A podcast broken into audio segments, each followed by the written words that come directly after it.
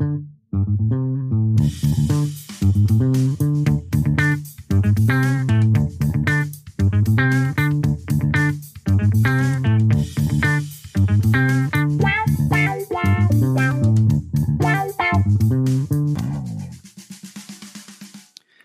buenas, bienvenidos a Tenemos Lado B, episodio número 7 de la temporada número 2. Hoy, la verdad que para mí va a ser un día distinto a comparación de las otras entrevistas que estoy haciendo. Voy a entrevistar a dos personas eh, por primera vez, así que, y aparte de estas dos personas, están en distintos países. Voy a presentarlas, eh, Ana Arias y Magdalena Goyenex. Están al aire. ¿Cómo andan? Buenas tardes. Buenas, Diego. Y hola, Ana. Bueno, voy a hacer unos, unos disclaimers de esto. Eh, Ana está en Argentina. Eh, Male está en Burkina Faso, con lo cual eh, el tema de Internet puede ser un challenge durante esta entrevista, pero lo vamos a, a superar. Y quiero agradecer enormemente a Pablo Villarreal que nos conectó y logró que esto hoy sea posible. Y bueno, ya a Pablo le debo tantas que bueno, que ya fue, ¿no? ya no, no, no, puedo ni contarlas. Bueno, eh, me gustaría que ustedes se introduzcan, porque yo no, no, no, sé si las voy a presentar con la solvencia que requiere, entonces me gustaría que cada una se presente, así sabemos el tono de la, de la charla que vamos a tener hoy. Ana. Um, bueno, eh, pero antes también quiero hacer un, un, agradecimiento a Pablito, Pablo Villarreal, que es tu amigo y también creo que puedo decir que es mi amigo, eh, una gran persona y, y, que al menos a nivel personal eh, y a nivel comunidad también viene ayudando muchísimo. Así que gracias Pablo, seguramente de estar escuchando. bueno, me presento, yo soy Ana Ana Arias. Este, soy, creo que uno de los motivos por el cual estoy en esta charla hoy es porque soy pediatra, también soy infectóloga y eh, tengo el placer de tenerla a Male como amiga. Eh, la conocí hace un tiempo en un proyecto en Médicos Sin Fronteras en Guinea-Bissau y desde ahí eh, quedamos muy cercanas y, y seguimos caminando juntas. ¿Vale? Uy, se le colgó, me parece. Bueno, empezamos con los temitas técnicos. Sí, bueno. Vale también, yo le hago una mini presentación de mi amiga. Vale también es pediatra, ella es especialista en nutrición infantil, eh, es experta a nivel internacional en el tema y este, la conocimos, nos conocimos, como comentaba previamente, en, en un proyecto en Guinea-Bissau, en, en, la ciudad, en la capital del país que se llama Bissau y compartimos eh, alrededor de tres meses juntas y ella era como mi jefa, aunque no me escuché, fue la mejor jefa que tuve. Así que Diego, te, te bueno, escuchamos. Va, vamos a ver cómo a medida que vaya retomando la, la, señal e internet dentro de lo que es Burkina Faso, que Burkina Faso integra una de las series de los países que tengo que googlear en qué continente está, me da mucha vergüenza decirlo. Pero bueno, eh, la, la, primera pregunta, y creo que. Ahí, para... ahí, vol ahí, ahí volvió. Hoy los escuché un poquito. Sí, perdón, te escucha mal. Perdón, saqué la cámara si no es imposible, pero eh, bueno, so, calculo que te presentaste, Anita y yo. Ya está. Sí. Bueno, qué bien, qué capaz. Yo eh, lo que quiero hacer es unirme a la, al agradecimiento en realidad, sobre todo, antes que presentarme.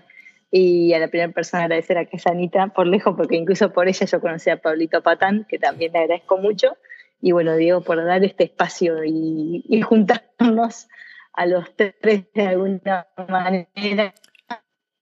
Eh, pero para mí es un honor, eso lo tengo que decir, estar mi amiga y colega, pero sobre todo amiga, eh, con la petiza, Ana Arias, que es, eh, bueno, muy alta, mucho más alta que yo, pero bueno, que agradezco mucho este momento, este espacio si se escuchó, les pido perdón también por eso. Se escuchó, se, se escuchó, escuchó. aclaro, la petiza soy yo, ella me bautizó la petiza y, y, ahora respondo a ese, a ese nombre también, así que nada, esa aclaración por si me, me siguen mencionando así. El bueno, Diego. Lo, lo, que les quiero preguntar primero es, ¿por qué pediatría? ¿De dónde, ¿De dónde nace el hecho de primero abocarse a la medicina y después sobre todo pediatría. ¿Vale? ¿Estás o arranco yo? Bueno, sí, ah, vale, arrancamos, ¿vale? escucha? Sí, se escucha. Aprovechamos que hay señal. eh, lo de la pediatría para mí, no sé, fue como algo natural, la verdad. Eh, yo no tengo familia de médicos, ah, digamos, no, venía de una familia de médicos, así que fui descubriendo la medicina mientras que le iba estudiando un poco, como las diferentes especialidades y todas las posibilidades que había. Y, y, fue como que mm, la pediatría surgió porque yo me sentía muy cómoda, era como hablar el mismo idioma con los enanos, quizás porque soy enana, eso también lo digo a veces, tengo un tamaño parecido y es más fácil, eh, pero realmente creo que con los chicos es, mm, existe otro canal de comunicación que no necesita muchas palabras y, y que es muy espontáneo y, que em, yo me divierto, no sé, como que fue algo eso, natural. Y después siempre me encantó como la parte de la pediatría que siempre un chico está, es parte de una familia. Entonces cuando vos sos pediatra no tratás solamente a ese chico, sino que tenés en cuenta un montón eh, el contexto, dónde nació ese chico, qué número es, eh, cómo es su papá, su mamá, dónde vive, qué le pasa, qué le pasa cuando va al colegio, cuando va al jardín. Y entonces te hace tener un, digamos, desde el vamos, una aproximación muy humana al paciente, por así decirlo, a la medicina y nada, a mí me pareció natural, casi que no tuve duda. Y me encantó también, y con esto ya le doy la, la palabra a Anita, pero es que en pediatría vos ves transformarse una persona. Es como que sos testigo de cuando nace y nace y no puede ni hablar y, y es totalmente dependiente, al año ya está caminando y cuando viene a verte la consulta de tres años se te está matando de risa, bueno, ya te está haciendo quilombo. Y y es como una posibilidad de ver tantas etapas en la vida de una persona que también es, eh, bueno, un lujo. A mí me, gusta mucho por eso. A mí mm, eh, lo que me pasó es que desde chiquita, desde que me acuerdo, quería ser médica. Eh, igual yo sí vengo de una familia de médicos, mi mamá es, patóloga y tengo imágenes que siempre se me vienen de cuando mi mamá volvía de trabajar, estábamos, nosotras somos cuatro hermanas, estábamos almorzando y mi mamá toda apasionada leyendo un caso, algo, estudiando ahí en el, en el medio del comedor. Este, y eso creo que sí, 100% es algo que se transmite. Em, siempre, siempre quise ser médica, eso no, no, recuerdo de dónde se origina, pero seguro que tiene que ver con, con la historia y con lo que viví eh, al, al, lado de mamá. Eh, y respecto a pediatría, la verdad es que yo no, no la pensaba de entrada. No, fue como una... Me sorprendió, eh, la, cuando cursé la materia me, me, sorprendió lo que me gustaba y me pasa algo con los chicos, es que por ahí a veces el trabajo que uno tiene que hacer es muy demandante y tenés que estar muchas horas y es como que el motor de que sea por un chico o una chica o un bebito es otro, no sé, me, me interpela un montón y me dan ganas de, de seguir trabajando. Eh, lo, me pasó siempre eso, desde que cursé pediatría, la materia, digamos, en la, en la carrera, y si bien por ahí me quería que hiciera sus, mismos pasos, eh, pero obviamente me reacompañó cuando, cuando decidí que lo mío era ahí en, en los hospitales, con chicos. y es lo que dice María tal cual, eso del acompañamiento de la familia, es ese plus que tiene la pediatría que no tiene otra especialidad, al menos no tan marcado, y no todas. Bueno, yo les comento que eh, yo me atendí con pediatra hasta de bastante grande, porque yo tengo una cardiopatía congénita y solamente la entendían los pediatras. Entonces yo tenía este, unos cuantos años, treinta y pico de años, y, y todavía me veía con pediatra. Así que el tema de acompañar a la familia y eso lo viví bastante, bastante de cerca. Así que adhiero Para que te sientas bien, sí, para que te sientas bien, digo, nunca fui un clínico. O sea, creo que nunca largué, no sigo yendo a mi pediatra, obvio, pero como que ahí me quedé. Después, chau, no avance. No es muy buen ejemplo, la gente tiene que ir al médico, por supuesto, pero yo tal cual. Para mí, como que la persona que yo reconocía como mi médico de cabecera hasta el día de hoy, lo sigo llamando, y fue un poco también una inspiración, que es Marcelo Cerantes, acá lo digo, eh, sigue siendo hasta el día de hoy como que mi médico de cabecera, si querés, porque no, nunca más pisé un médico así formalmente como un clínico. Así que te entiendo un montón. ¿Qué, mm, qué les produce satisfacción a ustedes dentro de la medicina? ¿Vale? Vos, Enana, que yo, eh, que estás más empapada. A mí me parece que siempre me encantó la parte humana. Eh, es lo que, digamos, yo más, el, como dicen, la medicina es un arte y una ciencia y a mí creo que me enamoré más, muchísimo más del arte que de la ciencia, más allá de que es apasionante también eh, la ciencia y entender cómo funciona el, el cuerpo humano y realmente poder actuar por la salud de las personas. A mí me apasiona el poder ser parte de la historia de una persona que, que está, poder acompañar en el dolor. Creo que a mí es lo que más me, me atrajo siempre, que es poder ser parte de, hacer algo por alguien que está necesitado y em, no dar la espalda, como poder contribuir. A veces no podemos eh, sanar, a veces solamente podemos aliviar, como dice el dicho, pero acompañar siempre. Y creo que esa es la parte más rica de, la profesión. Sí, yo, yo creo que un poco también eh, me pasa lo que le pasa a Male y agregaría que siempre uno cuando tiene un problema de salud que involucra a tu hija o a tu hijo, es un momento complicado y de alguna manera eh, como que uno encuentra, no sé si la palabra es disfrutar, eh, pero como mm, te sentís bien siendo útil en esa circunstancia. O sea, la utilidad de vos tener ciertas herramientas que pueden acompañar y en algunas ocasiones, en el mejor de los casos, eh, resolver una situación de salud con todo lo que eso implica, la verdad que la sensación, la satisfacción que uno tiene es gigante. Em, y mismo también cuando a mí que me pasó que trabajé mucho tiempo en hospitales, el formar parte de un equipo, que todos trabajen para que a un determinado paciente le pase X cosa que tiene que ver con su mejoría, es una sensación espectacular. La verdad que eso Supongo que también hay muchísimo reconocimiento de los familiares, ¿no? De, de, los sí, Sí, sí. Eh, sí, cuando, cuando uno siente eso, que, que por ahí hay una palabra o algún gesto, o a veces, muchas veces son abrazos, más allá de la, de la pandemia actual, que incluso también ocurren en el contexto de la pandemia, decir verdad. Eh, digamos, esa, ese reconocimiento, que igual es, más el trayecto, yo creo que siempre como me enseñó una amiga, el que ayuda es secundario, digamos.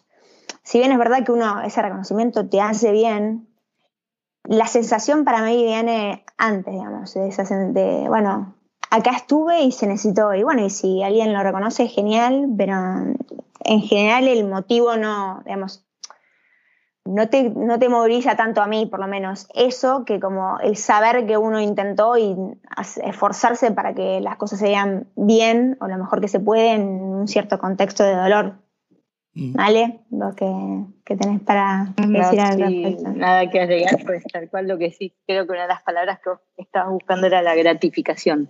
Aunque sea uno que se siente como útil, como decía, y es, es una profesión, la verdad, que, es muy gratificante, que, implica un montón de entrega o de, dar tiempo y energía y un montón de cosas, pero que la verdad no se sienten cuando, cuando vuelve todo eso que dice Anita, que no necesita que, haya un reconocimiento. Es gratificante de por sí y, y en todos los aspectos. Yo creo que también cuando las cosas no salen bien, incluso cuando uno estuvo presente, em, más allá del dolor de, no haber llegado al objetivo que buscamos, de, poder salvar una vida o lo que sea, digamos, no, no, todo siempre es color de rosas y esa es la vida misma.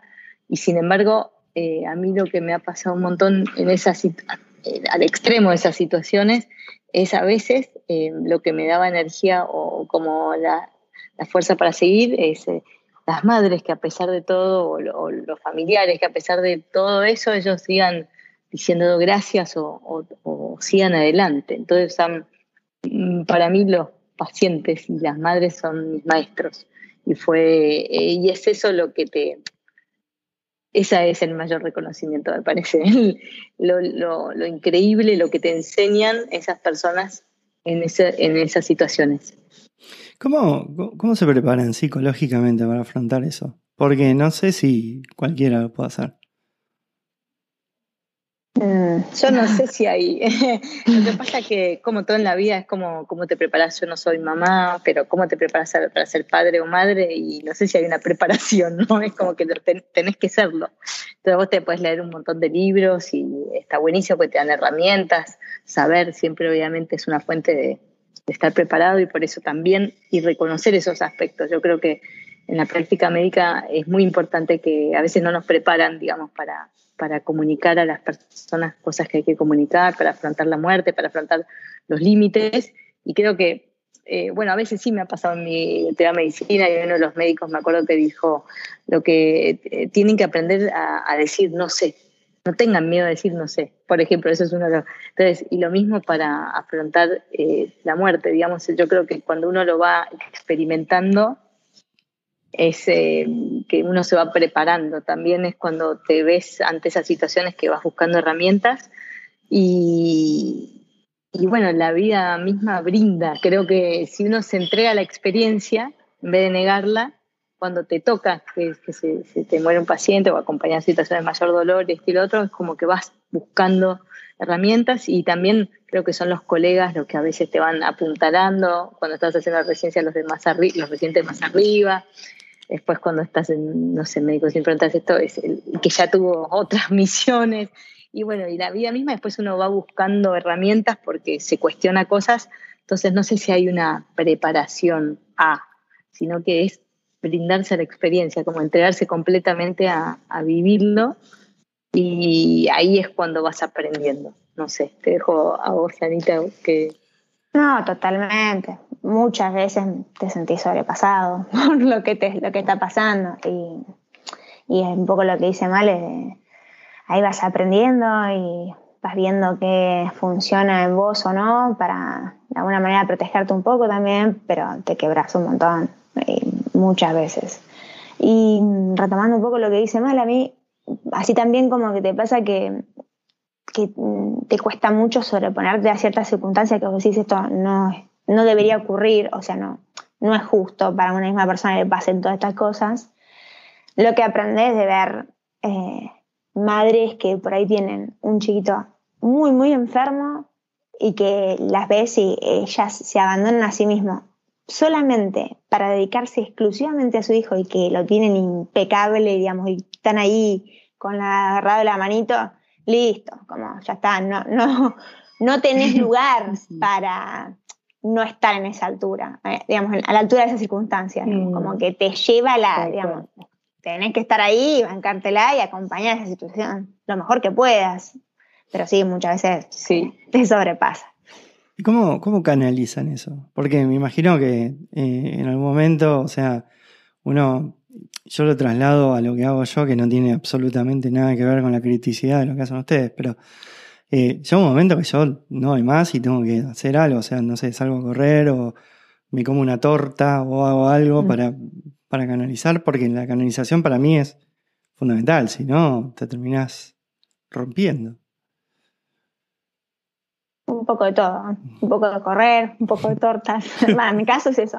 Para, pero para mí correr es como es fundamental. O sea, me, lo encontré de grande, digamos, ya viendo, o sea, no, a este nivel, siempre corrí, pero no tanto. Eh, pero este último tiempo lo, lo, utilizo como herramienta para canalizar y la verdad que es súper efectiva. Me, me, sirve un montón para descargar. Eh, pero sí, necesitas tener un cable a tierra. Vale, creo que vos tenés tu, tu meditación, ¿no? Uy, se le cortó internet. Eh, a ver ahí. No, no está. Eh, pero sí, todos los que trabajamos en salud tenemos alguna, alguna estrategia para, para canalizar lo que te pasa, porque si no, explotás. O explotás. Después te das cuenta que tenés que encontrar algo. Sí, que tenés que equilibrar un poco más las cosas porque no. te, sobrepasa, sí, muchas veces te sobrepasa. el tema de la canalización eh, también me lo aprendí de grande, de muy grande. Y quizás hubiera... Eh, yo lo que, lo que noté es que no, no, no hay como una educación en algún momento como para explicar a la gente que tiene que canalizar. Porque si no, te terminas rompiendo de alguna manera. Y, y bueno, la verdad que, de nuevo, lo que hago yo no tiene nada que ver con lo que hacen ustedes. Y me imagino que la canalización tiene que ser crucial, porque si no, este, no, no sé cómo podés convivir con todo eso. Sí, encontrar lo que te sirve. Porque, vale, estamos hablando de escuchás ahí? Sí, eh, perdón que me perdí, se ve una parte, perdón, de la respuesta de Anita seguramente y de Diego que compartió como él algo, pero solo lo que querré decir es que mm, coincido en que muchas de estas cosas nos están faltando en nuestra sociedad, ¿no? De poder aprender a, expresar, a registrar, a poder procesar, porque, bueno, nada, es, es buenísimo que traigas estos temas no, no, nos formaron quizás nuestra generación, quizás las más adelante para eh, a veces en educación de todo lo que son manejo de las emociones, eh, reconocer, registrar lo que uno le pasa y poderlo hacer y acercarse a estas situaciones sanamente. Pero dicho eso, yo creo que es como si yo no tengo una respuesta contundente. fue gracias a la vida que, que me fue proveyendo, creo, en cada momento de, de cosas que me fueron ayudando y quizás tiene que ver con esto de estar despierto. A mí me, llegó, la, nada, a veces fue el abrazo de un colega, a veces, como decía Anita, ese poder mirar a los padres y darte cuenta que, bueno, que hay un sentido.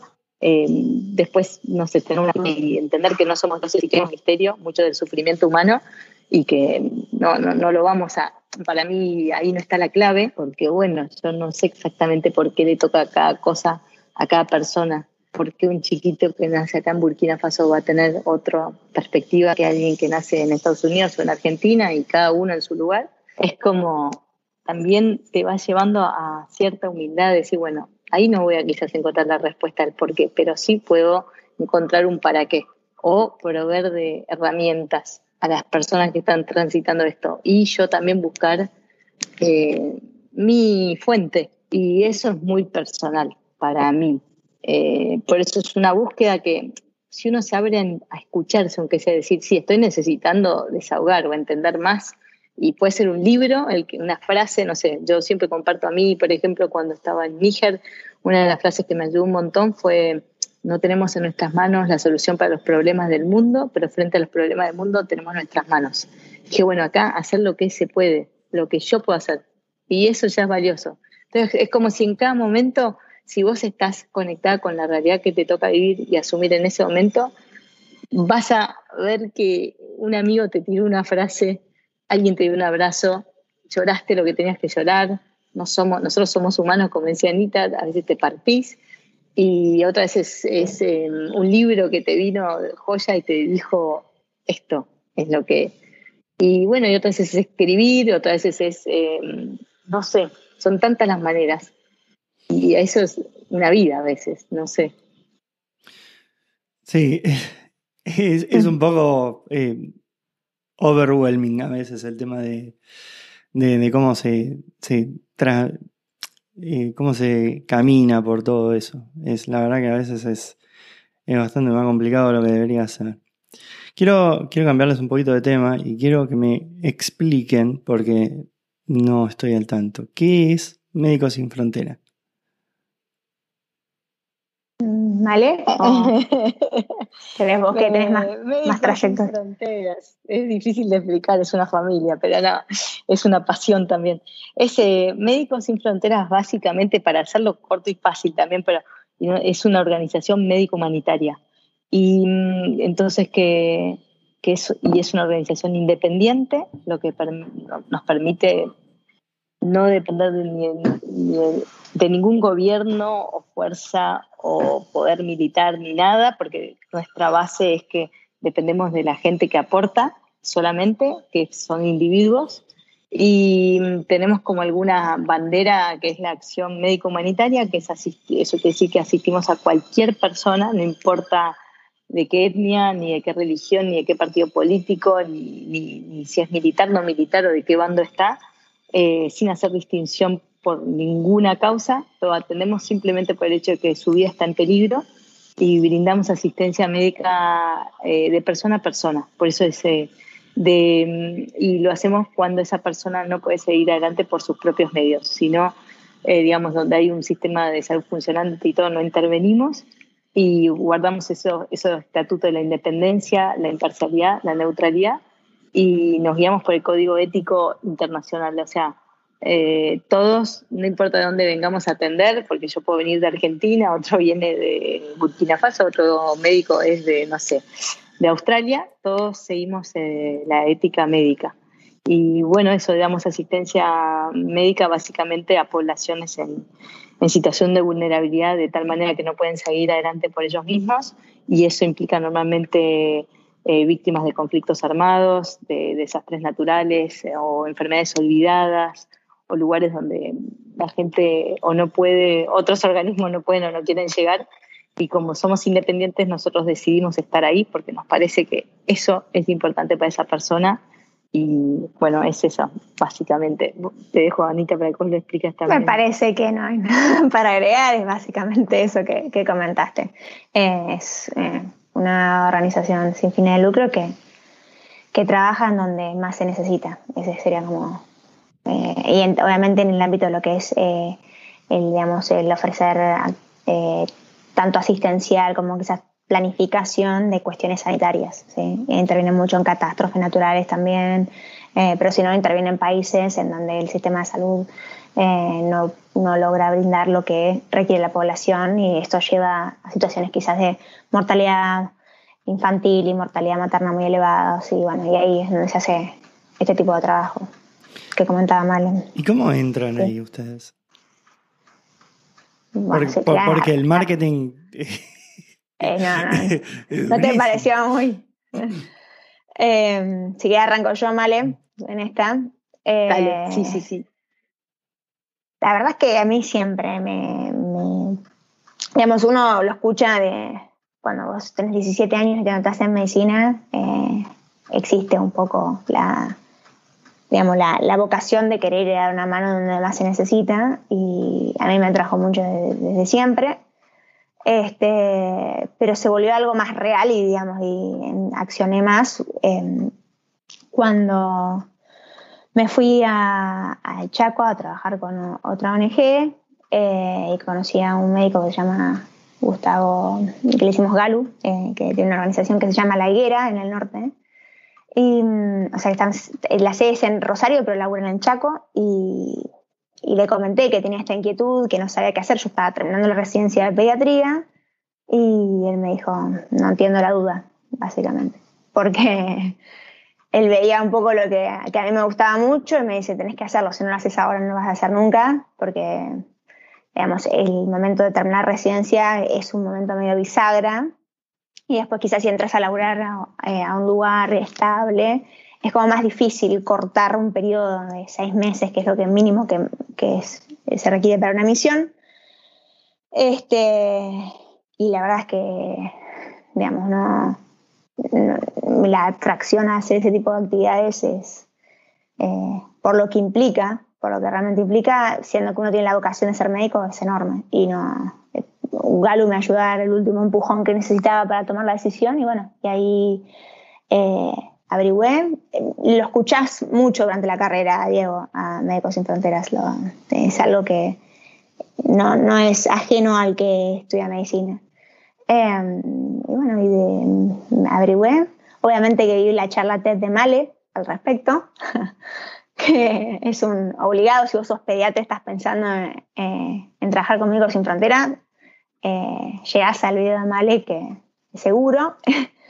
Y mm, sin, obviamente, saber que llega a ser mi jefa en, el proyecto en el cual trabajamos. Eh, eso fue, la verdad, una gran sorpresa.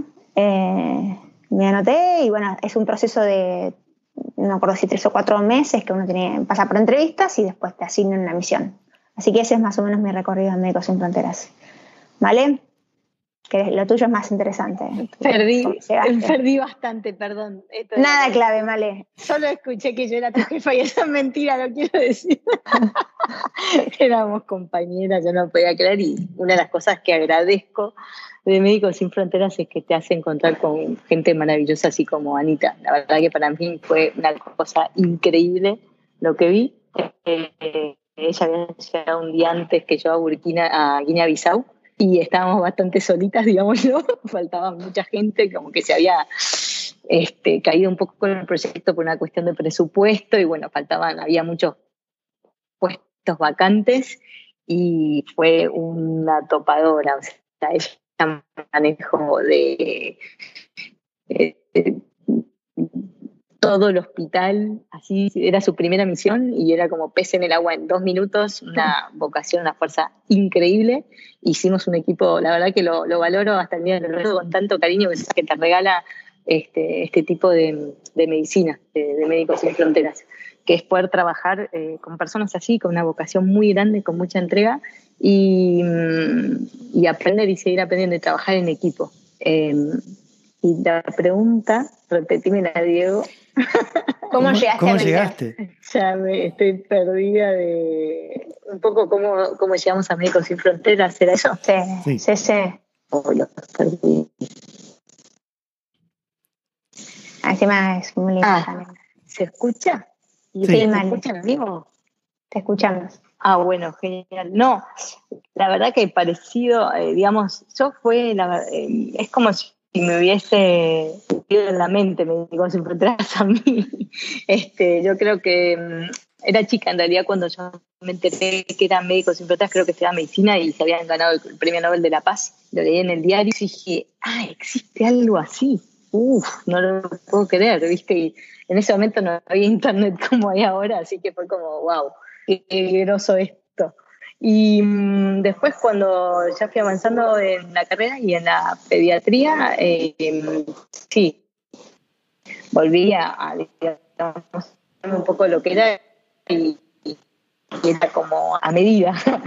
Así que bueno, también un poco como justo vinieron al hospital a hablar y yo estaba en tercer año de la residencia y me tiré de cabeza ahí este, y después, eh, bueno, eso fue todo el proceso habitual, pero la verdad que sí, fue como que terminé la carrera y lo, fue mi especialidad, digamos, mi subespecialidad empezó a hacer un poco el trabajo con Médicos Sin Fronteras. Ahora, ¿cómo, cómo es? O sea, yo, por empezar, no sé ni por qué medio de transporte llegan a donde están, ¿no? Pero supongamos que es avión. Eh, te bajas del avión, ¿qué haces ahí? Eh, depende mucho del proyecto. Yo lo que quería decir es que, eh, digamos, Médicos Sin Fronteras es una organización muy grande y también reúne a un montón de gente diferente, eso también hay que decirlo, porque quizás eh, yo y Anita somos bastante parecidas, pero cada uno viene por una motivación y por un lado diferente que le tocó, ¿no? Y, no somos solo médicos, también son enfermeros, hay logistas, hay administradores, hay gente de la parte local, y después nosotros, las personas expatriadas, somos una partecita muy chica, la gran parte lo componen las personas locales. Así que depende del proyecto, digamos, eh, que te eh, según tu, la necesidad que hay y tu bagaje, mm, te puede tocar tal cual como decís, eh, que llegas a la capital y de ahí son dos días de autos hasta llegar al pueblo donde te toca trabajar o un campo de refugiados o un catástrofe como puede haber sido el terremoto o una epidemia de cólera. Entonces es muy variable el contexto y las condiciones en las que vas a vivir. Hay proyectos más estables y otros que son de emergencia. Y bueno, te puede tocar llegar tal cual en auto, una parte, en canoa, otra porque está eh, todo inundado y seguir en el auto. Me tocó llegar en helicópteros hasta un campo de refugiados porque no había ninguna otra cosa, por, por las malas condiciones que tiene la, infraestructura del país y por ser la época. puede tocar, no sé, es tan variado como la necesidad. Y ahí empieza la aventura, ahí empieza el darlo todo y el trabajar en equipo para, para un bien común, para un objetivo en común y, y, eso, la camiseta que Anita lo sabe bien. tengo una pregunta. ¿En el campo de refugiados qué es? Puntualmente? Vale, ¿querés contarles? Si no, te, ¿Qué, es un campo, ¿qué sería un campo de refugiados, digamos? Ah, eh, sí, hay un campo de refugiados, se le llama así a, digamos, hay diferentes tipos de crisis humanitarias que la gente desplazar.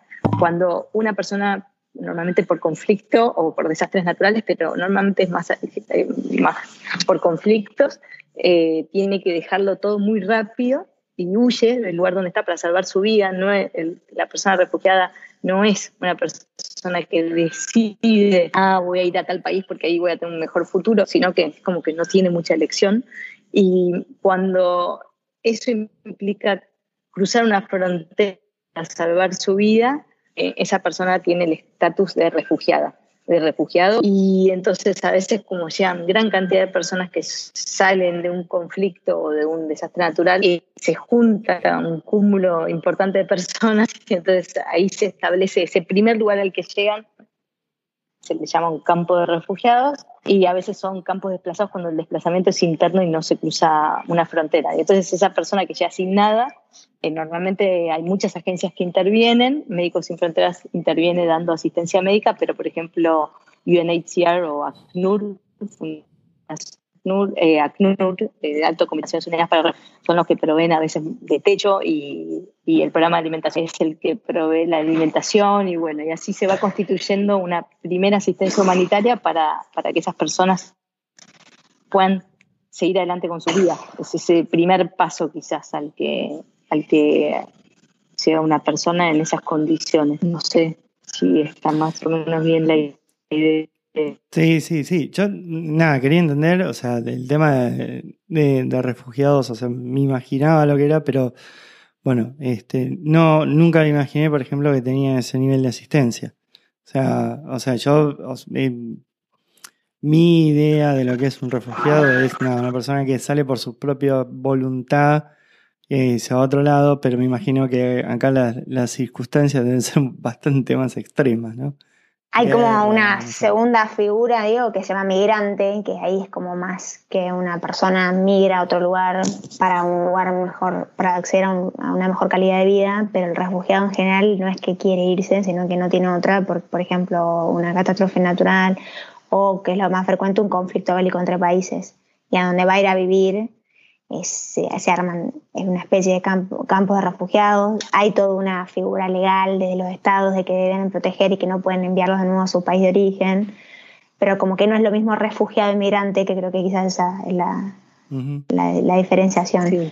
Y en general no es que están tan bueno, o sea, no, no tienen tanta asistencia todo lo contrario. La asistencia, digamos, tal cual, como normalmente, tal cual, son gran cantidad de personas que llegan a lugares donde a veces no hay nada y es un país que los acoge, depende de las circunstancias, pero como dice Anita, digamos, no, siempre eh, hasta que se monta incluso la respuesta, porque al principio cuando es el inicio de, una emergencia, eh, digamos, pueden llegar una cantidad de personas que no te das una idea, pueden ser 3.000, 4.000, 5.000 personas que llegan por día y de repente en muy poco tiempo hay claro, y hay un campo de refugiados que, aloja a 50.000 a 60.000 personas. Una ciudad. A un lugar donde no hay nada. Entonces, eso hace que, eh, digamos, dar refugio, que quiere decir dar un techo, dar, eh, digamos, agua, asistencia médica, alimentos, eh, es muy desafiante y por más de que haya ayuda humanitaria, yo creo que necesitamos hacer mucho más de lo que se hace, no porque las organizaciones no hagan, pero realmente, como dice Anita, no hay que, hay que imaginarse que es ah, listo, ya la persona tiene todo a su alrededor, realmente, y muchas de estas personas llegan a veces después de 15 días de caminar sin nada para cruzar esa frontera o ese borde o para salvar su vida y eh, con sus chicos a cuesta con lo que pudieron y bajo circunstancias muy extremas que, que hacen que las digamos la, necesidad sea muy grande y que nos debamos enteramente a esas personas que, que, no tuvieron opción normalmente y son más bien víctimas del, del conflicto o de algún desastre natural y, bueno, y que realmente necesitan de nuestra ayuda para humanidad para poder después seguir adelante con su vida, pues esas personas son realmente personas que eligieron eh, darlo todo para salvar su vida. Y, con muchísima resiliencia. Me, llamó mucho la atención la cantidad de gente que mencionaron que este, se refugia diariamente. ¿Ustedes estuvieron alguna vez en una zona bélica? Eh, Yo no, sí. Mali seguramente sí. Eh, sí, no sé qué es zona bélica, sí, en zonas de conflictos, digamos. Sí, o sea, que haya zonas donde, bueno, por ahí. con mucho conflicto. Sí, sí, con, sí, la verdad que sí, eh, es una realidad que a veces no la, eh, no la vemos tanto porque, bueno, no la tenemos tan cerca, quizás depende de dónde estemos o, cuánto estemos pero sí, yo me acuerdo de mi primera misión en el chat en el 2007 y, y, realmente a mí me costó entender, porque bueno, eso hasta que uno no está ahí no lo ve. Eh, digamos, eh, yo decía, wow, esto no sale en los diarios. Y, y a nuestro alrededor había muchísimos conflictos armados, eh, digamos, por conflictos internos o a veces por conflictos en las fronteras entre países, entre Sudán y Chad también hay una historia de conflicto. Y eso hizo que digamos, había personas desplazadas, eh, que tengamos que atender personas que venían de, enfrentamientos y después este, también cuando estuve en Sur Sudán, también en un campo de refugiados, donde justo todavía era un año después de la independencia de, Sur Sudán, que fue también el 9 de julio de 2011, igual que nosotros comparten el Día de la Independencia, eh, pero un poco después es el país más joven del mundo. Y bueno, y todavía cuando un año más tarde la frontera se estaba definiendo un poco y entonces ahí era un área de conflicto y si la gente llegaba, eh, digamos, con heridas de, de, arma, ¿no? Y digamos, y, con esta huida y con esta con estas circunstancias y después también en Irak me tocó trabajar y bueno, también eso era asociado a un conflicto. No siempre los proyectos son a raíz de conflicto, quiero aclararlo, hay diferentes tipos, pero sí me ha tocado estar en lugares cerca de, un conflicto armado. Sí, siempre destinos turísticos se tocan, veo. ¿No tienen miedo? Sí.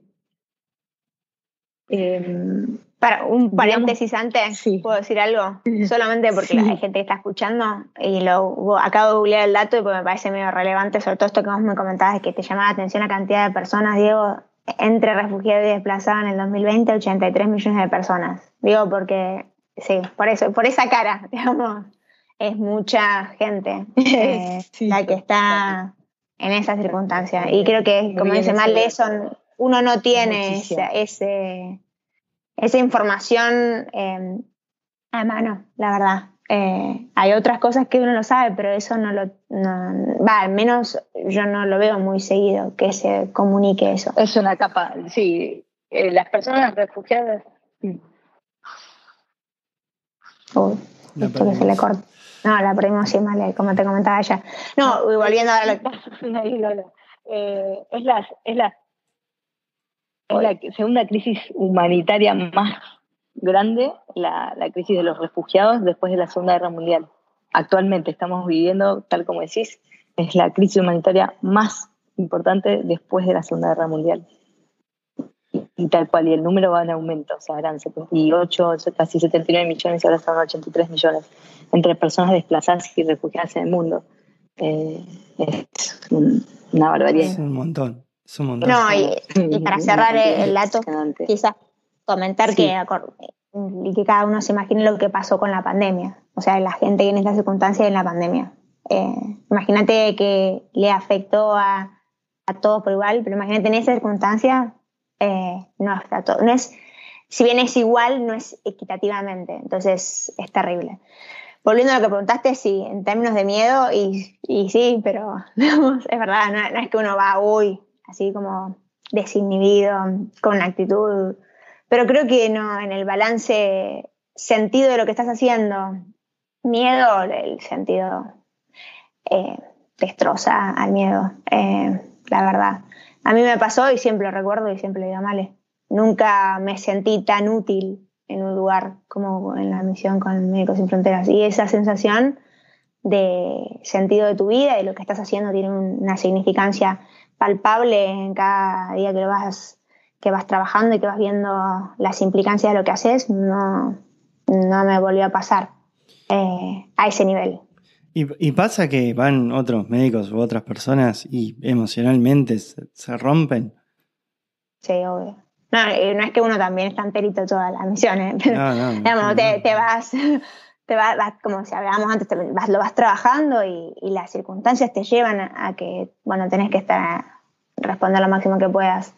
Eh, pero sí, mucha gente, esto depende mucho quizás de los recursos que tiene cada uno o de quizás volviendo a algo más vital de si era lo que uno quería para hacer, porque es súper personal y es súper respetable que uno pueda ir a un lugar y uno no sabe hasta que no está ahí de qué se trata. De ninguna manera te lo imaginas en, ninguna, en ningún videíto, ni ningún tipo de inducción eh, te va a dar el verdadero insight de lo que vas a hacer allá.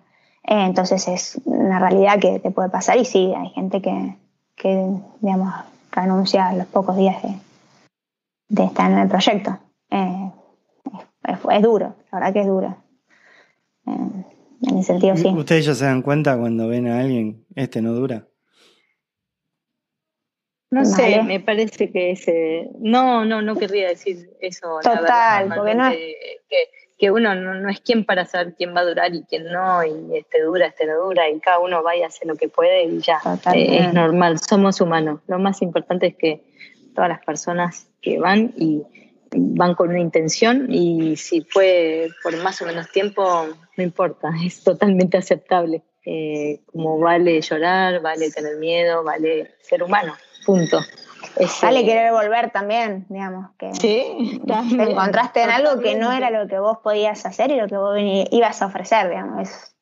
Y, y, retomando lo que dijo Male, y además te re sorprendés, digamos, ¿no? vos pensás que son gente de culturas totalmente diferentes y hacer esa lectura, primero que tampoco tiene demasiado sentido porque no, y, digamos, no, no, vas a poder cambiar nada y esa persona no suma en términos grupales y por otro lado, eh, yo me acuerdo de haber conocido gente que dije, ah, listo, no me sorprendió por donde lo mires y quizás mi lectura desde mi óptica cultural era otra al inicio.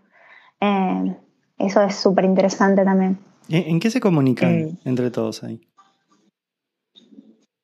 Depende del proyecto.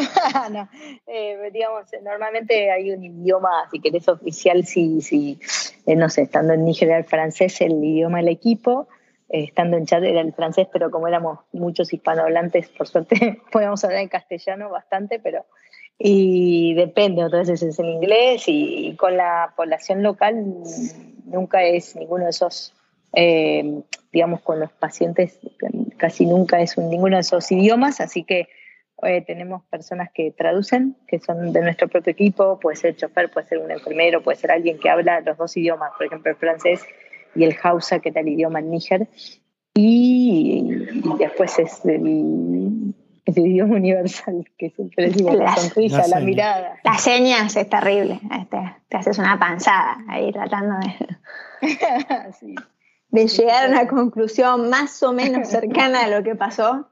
Es complejo.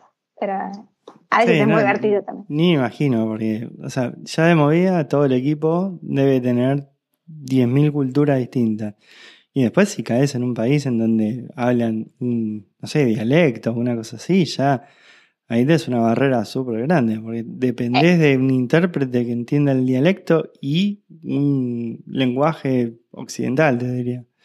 En la mayoría de los países hablan como una especie de criollo, como un idioma eh, local, digamos. Eh, y sí o sí se vuelve necesario la figura digamos, del intérprete que muchas veces, como se llama, le puede ser a veces es el médico local que trabaja con vos, es el enfermero, es el, chofer o, digamos, a una...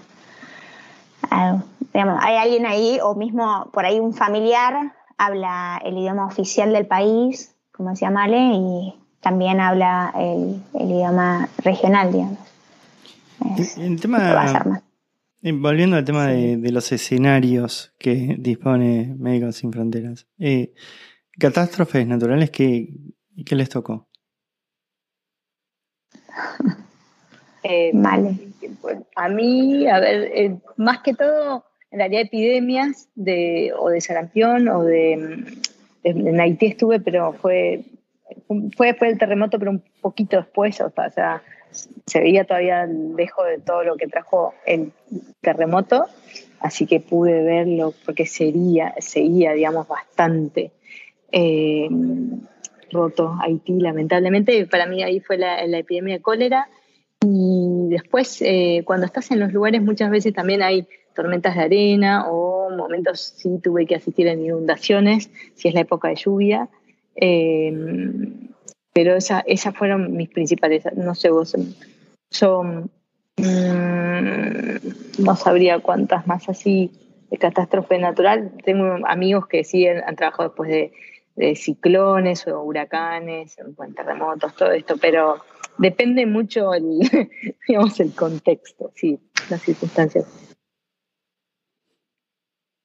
Yo no, Diego. No, yo no, no, no trabajé en un área de un contexto de catástrofe natural. el proyecto al que había ido yo era algo más establecido en un país y por suerte eso no. Sí, da, la sensación que a Male no le queda nada por tildar. No, no, quilombo. no, olvídate. No, sí, sí, sí, queda mucho, queda. No, no, igual eh, quiero decirlo ampliamente. Eh, por ejemplo, a mí no es que me en general trabajar en zonas de conflicto, a mí no me, cuesta mucho, me, no me gusta el conflicto en sí mismo, no me gusta la violencia, eh, son situaciones que, bueno, hay violencia y simplemente que, bueno, a veces es como que la vida me llevó ahí por una cuestión de que era donde está la necesidad y daba con el momento que está disponible y, bueno, la vida te pone donde tenés que estar en cada momento, pero no, eh, y también querría remarcar esto de que, bueno, uno aprende en cualquier circunstancia que esté, como médico, como tu trabajo, Diego, como todo en la vida, o ser padre, madre, todo. La vida es siempre ese desafío de, de algo que uno desconoce y a lo que se vuelca porque tiene el corazón puesto ahí de decir yo quiero hacer lo mejor que pueda en esta circunstancia y de esto que me toca a mí es como los de Viven que decían que cada uno tiene su montaña, que traspasar su propia montaña, ¿no? Eh, yo creo que, bueno, cuando está ahí es una montaña en la que nos toca traspasar y después en mi vida personal son otras y en mi práctica en Argentina fueron otras y bueno, así, así, siempre es una oportunidad para aprender, pero realmente eh, sí, es muy importante entender que no es solamente en esas circunstancias extraordinarias donde se juega la vida, se juega todo el tiempo. Me gustaría hablar de los aprendizajes. ¿Qué, rescatan? O sea, me imagino que son un montón. Pero mm. así, eh, ¿qué, qué, cosa consideran que aprendieron que de otra manera no hubieran aprendido? Uh, yo tengo para tres podcasts más o menos. Eh, creo que uno de los más fuertes eh, es el tema de la perspectiva. Después de ver ciertas cosas, es como que volvés a tu casa y decís, bueno, esto es un problema, no sería tanto un problema, como que te lleva a mirar tu realidad eh, de otra forma, digamos. Eh. A veces cuesta, ¿viste? Uno en el día a día por ahí sale de un lugar así y se, digamos, se llena de su cotidianidad nuevamente y te hace problemas por cosas que en realidad no son problemas, pero la verdad es que dos minutitos después te acordás y decís, ah, listo, no, esto no, es un problema. Eso es, para mí es, es una cosa que aprendí. La otra es la humildad clave, tipo, eh, digamos, no, no, tiene sentido de ser eh, creerse un poquito más, todo lo contrario, nunca suma, como que eso a mí, ver gente ejerciendo la humildad tanto, por ejemplo, Male, que yo creo que más allá de que esté hablando acá y es como medio incómodo quizás decirlo, pero ver a alguien armar un equipo eh, ejerciendo la humildad como lo hizo Male y dándole a todo el mundo un lugar una voz y eh, un rol y acompañar así a, un equipo, para mí eso en términos de, de aprendizaje de cómo trabajar con personas diferentes a uno, Em, de, me refiero a diferentes culturalmente, ¿no? Uno es, creo que eso me, lo llevo para toda la vida. Ojalá lo pueda implementar. Eh, y lo que volvíamos quizás para decir una tercera cosa y dejarla mal hablar a esto de las situaciones a veces de... A mí siempre me llama mucho atención las madres y la, el nivel de, de, entrega por cada uno su chiquito, porque suelen tener muchos eh, hijas e hijos. Eh, a mí eso me, me, emociona un montón, Quiero, interrumpir un poquito. Me sorprende la cantidad de veces que mencionan a, las madres y no a los padres. Ah, y viste. vale. ¿Qué opinas? Uh, se colgó. Eh, la verdad es que, al menos en los proyectos, eh, por lo que escuché y en el que yo trabajé particularmente, la, la que estaba ahí al pie del cañón era la mamá. Che, yo perdí bastante la conexión. Eh, eh, una parte, quiero nada más dos cosas. Ah, ¿Ahí me escuchan? ¿Ahí? Sí, vale. Sí, sí. Bueno. La perdimos. Lindo mientras duro. Totalmente. Eh, no, sí, yo la que veía es la más. Eh, digo, me sí. ahí. Ahí, no sé si me escuchan, ¿no? Sí, ahí de nuevo, Mari, te escuchamos. También, eh, me uno a lo de. Ah, me, me, uno a lo que pude escuchar de Anita, la verdad, gracias por eso de, de que rescatamos. Yo creo, y quiero decir solamente una cosa de eh, que a mí, eh, a mí me volvió más humana, de alguna manera, eh, que aprendimos o que rescatamos, o lo de la perspectiva y todo lo que dijo Anita, me uno a 100% de eso. Yo creo que algo de lo que, lo que me regaló esta actividad y, bueno, es reconocerme más humana y que somos todos parte de la misma humanidad y que nada de lo de la otra persona me puede ser ajeno. Y o, indiferente. Es como si la, la, la, realidad del otro, el dolor del otro es mi dolor. Y me, me humanizó, no sé, es como si me enseñó, me, fue mi maestra, la práctica, los pacientes, como decimos mucho a veces, es verdad, las madres, también los padres, y yéndolo de las madres y padres que decías, eh, bueno, particularmente es verdad, en la pediatría y en los contextos, la verdad, mucho acá en, yo trabajé mucho en el Sahel, no quiero generalizar África como si fuese todo lo mismo. Todo lo contrario, es un universo espectacular de, variedad y de... Pero bueno, las madres eh, son impresionantes, las mujeres tienen eh, digamos, un amor y una, digamos, ya en adelante toda su tarea doméstica y de incluso de colaborar con la economía familiar y de los chicos y de ser mujeres y, son las que más están presentes en el hospital. Y no por eso, tal cual, a mí siempre eh, tenés mucha razón, nombramos mucho a las madres y no hay que olvidarse obviamente que los padres también, eh, tengo recuerdos muy lindos de, figuras así paternas o abuelos. había uno en Venecia Petit Madame Malé, me acuerdo, en chat, y era un abuelo, un maestro, el tipo estuvo al pie del cañón durante la internación de todo su nieto, pero realmente muchas de las veces eran las madres las que estaban ahí al filo, digamos, al pie del cañón. Por eso es que no sale decir las madres, pero, pero no por discriminar ni tener nada en contra de los hombres que también han estado. No, y quizás globalmente se está empezando a, revertir un poco eso. Digamos, me parece que hay toda una revalorización de lo que es el rol del padre en la paternidad, digamos, todo lo que es paternar, me parece súper interesante y eso por suerte está, hoy en día está en boca. Importante, exacto. No, no, no, sí, sí, yo lo 100% lo apoyo. Para mí, digamos, es un error si pensamos que son las madres son las que pueden llevar adelante una situación así, pero es un poco como la realidad que uno ve, pero totalmente de acuerdo y que para que muchos cambios sucedan, que queremos que sucedan, eh, el hombre tiene que ser parte, tiene que estar implicado de muchísimas cosas, eh, que es otro para otro podcast, pero sí, tiene su voz, su lugar y es re importante que, que, esté, que sea parte de toda esa, esa dinámica, seguro. Y le, quiero preguntar otra cosa. me imagino que ustedes ahí yendo a África, yo no, no he tenido el placer de ir a esos países que ustedes fueron. Me imagino que deben haber visto situación de hambruna violenta, ¿no? No sé si se escucha mal, pero bueno, justo mal que es especialista en nutrición. Sí, terrible, Diego. Ahí, ahí, no sé si ahí se escucha.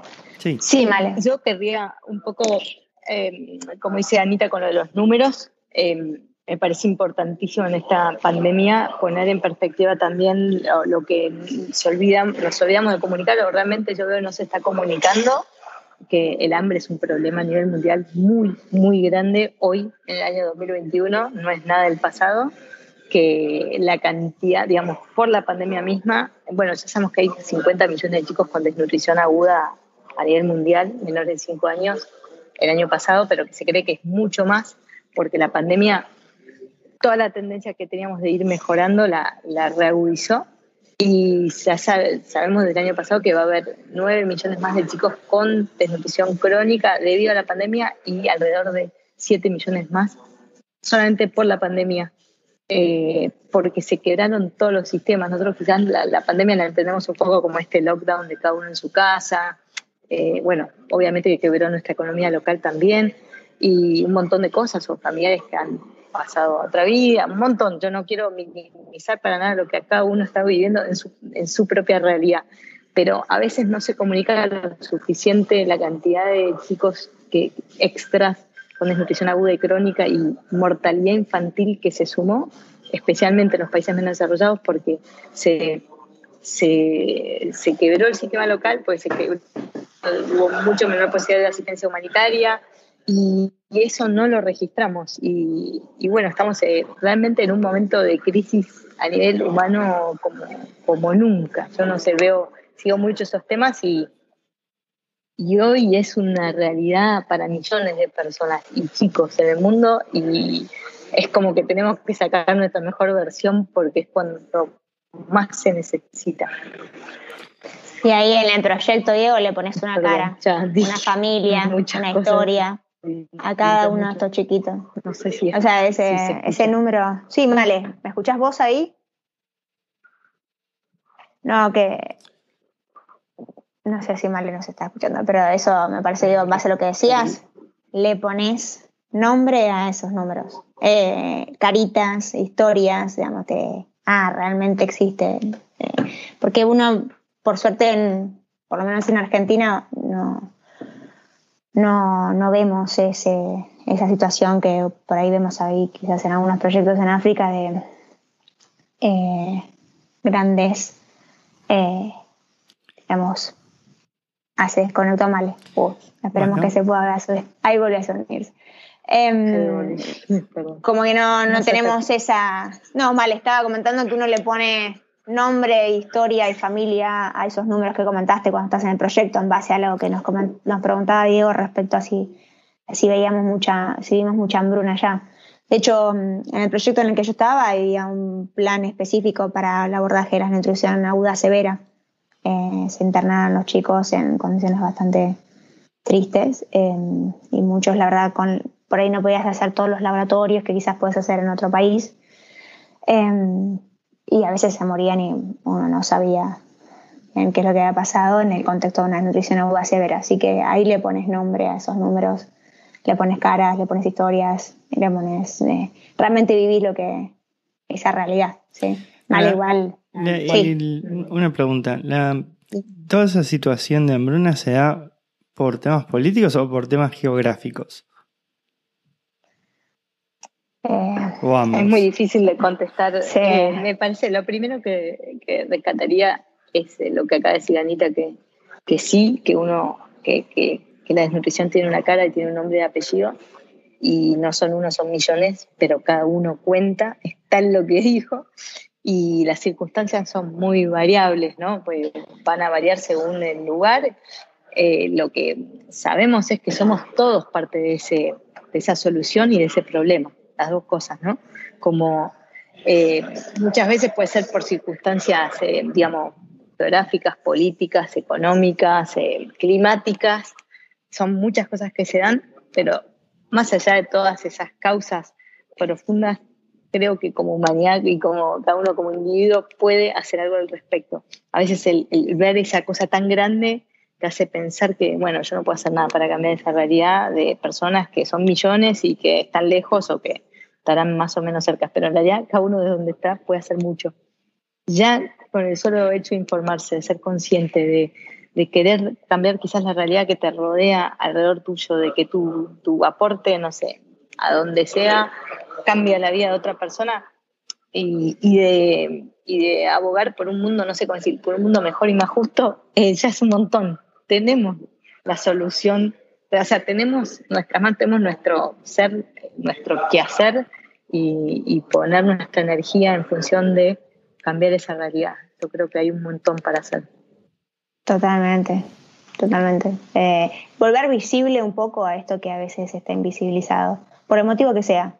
Eh, y quizás para mí un poquito lo que es la, obligación de verse interpelado por esto, como más allá de que uno hay diferentes eh, personalidades, historias que hacen que uno sea más permeable, si se quiere, o no, no, no sabría encontrar la palabra exacta, a, digamos, a incorporar esos datos como un dato a hacer algo, digamos. Eh, creo que, como dice Male, todo el mundo puede dar una mano en eso.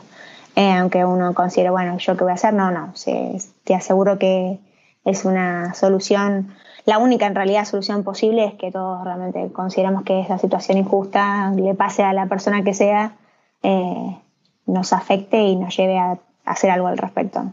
Eso es clave. ¿Cómo se puede ayudar sin necesidad de ir? O sea, porque yo mentalmente no, en este momento no puedo ir ahí a, hacer algo eh, en el campo. ¿Cómo se puede ayudar desde otro lado? ¿Qué se puede hacer? Yo creo que ahora ya vos acabas de dar un espacio para que se visibilice, visibilice como decía Anita. Em, las decisiones que vos tomás en tu vida diaria también tienen como una, una trascendencia. Eh, yo qué sé, por ejemplo, que tus hijos sepan que esto pasa en el mundo y que la comida, por ejemplo, tiene un valor, que, tener acceso a salud, a una educación, tiene un valor pero inmesurable. Son millones las personas que no pueden acceder ni siquiera a un plato de comida, a un centro de salud, a una vacuna, ni hablar de una educación, y, que crezcamos conscientes en que eso pasa y que, eh, y que lo podemos transformar, ¿no? Como Em, y, y podés colaborar en, la forma en que vos haces tus compras, digamos, haciendo con mayor conciencia, hasta en cómo los educas a tus hijos, hasta en cómo vos mirás a la persona que está al lado tuyo cruzando la calle o, en la esquina de tu casa o en tu propia familia.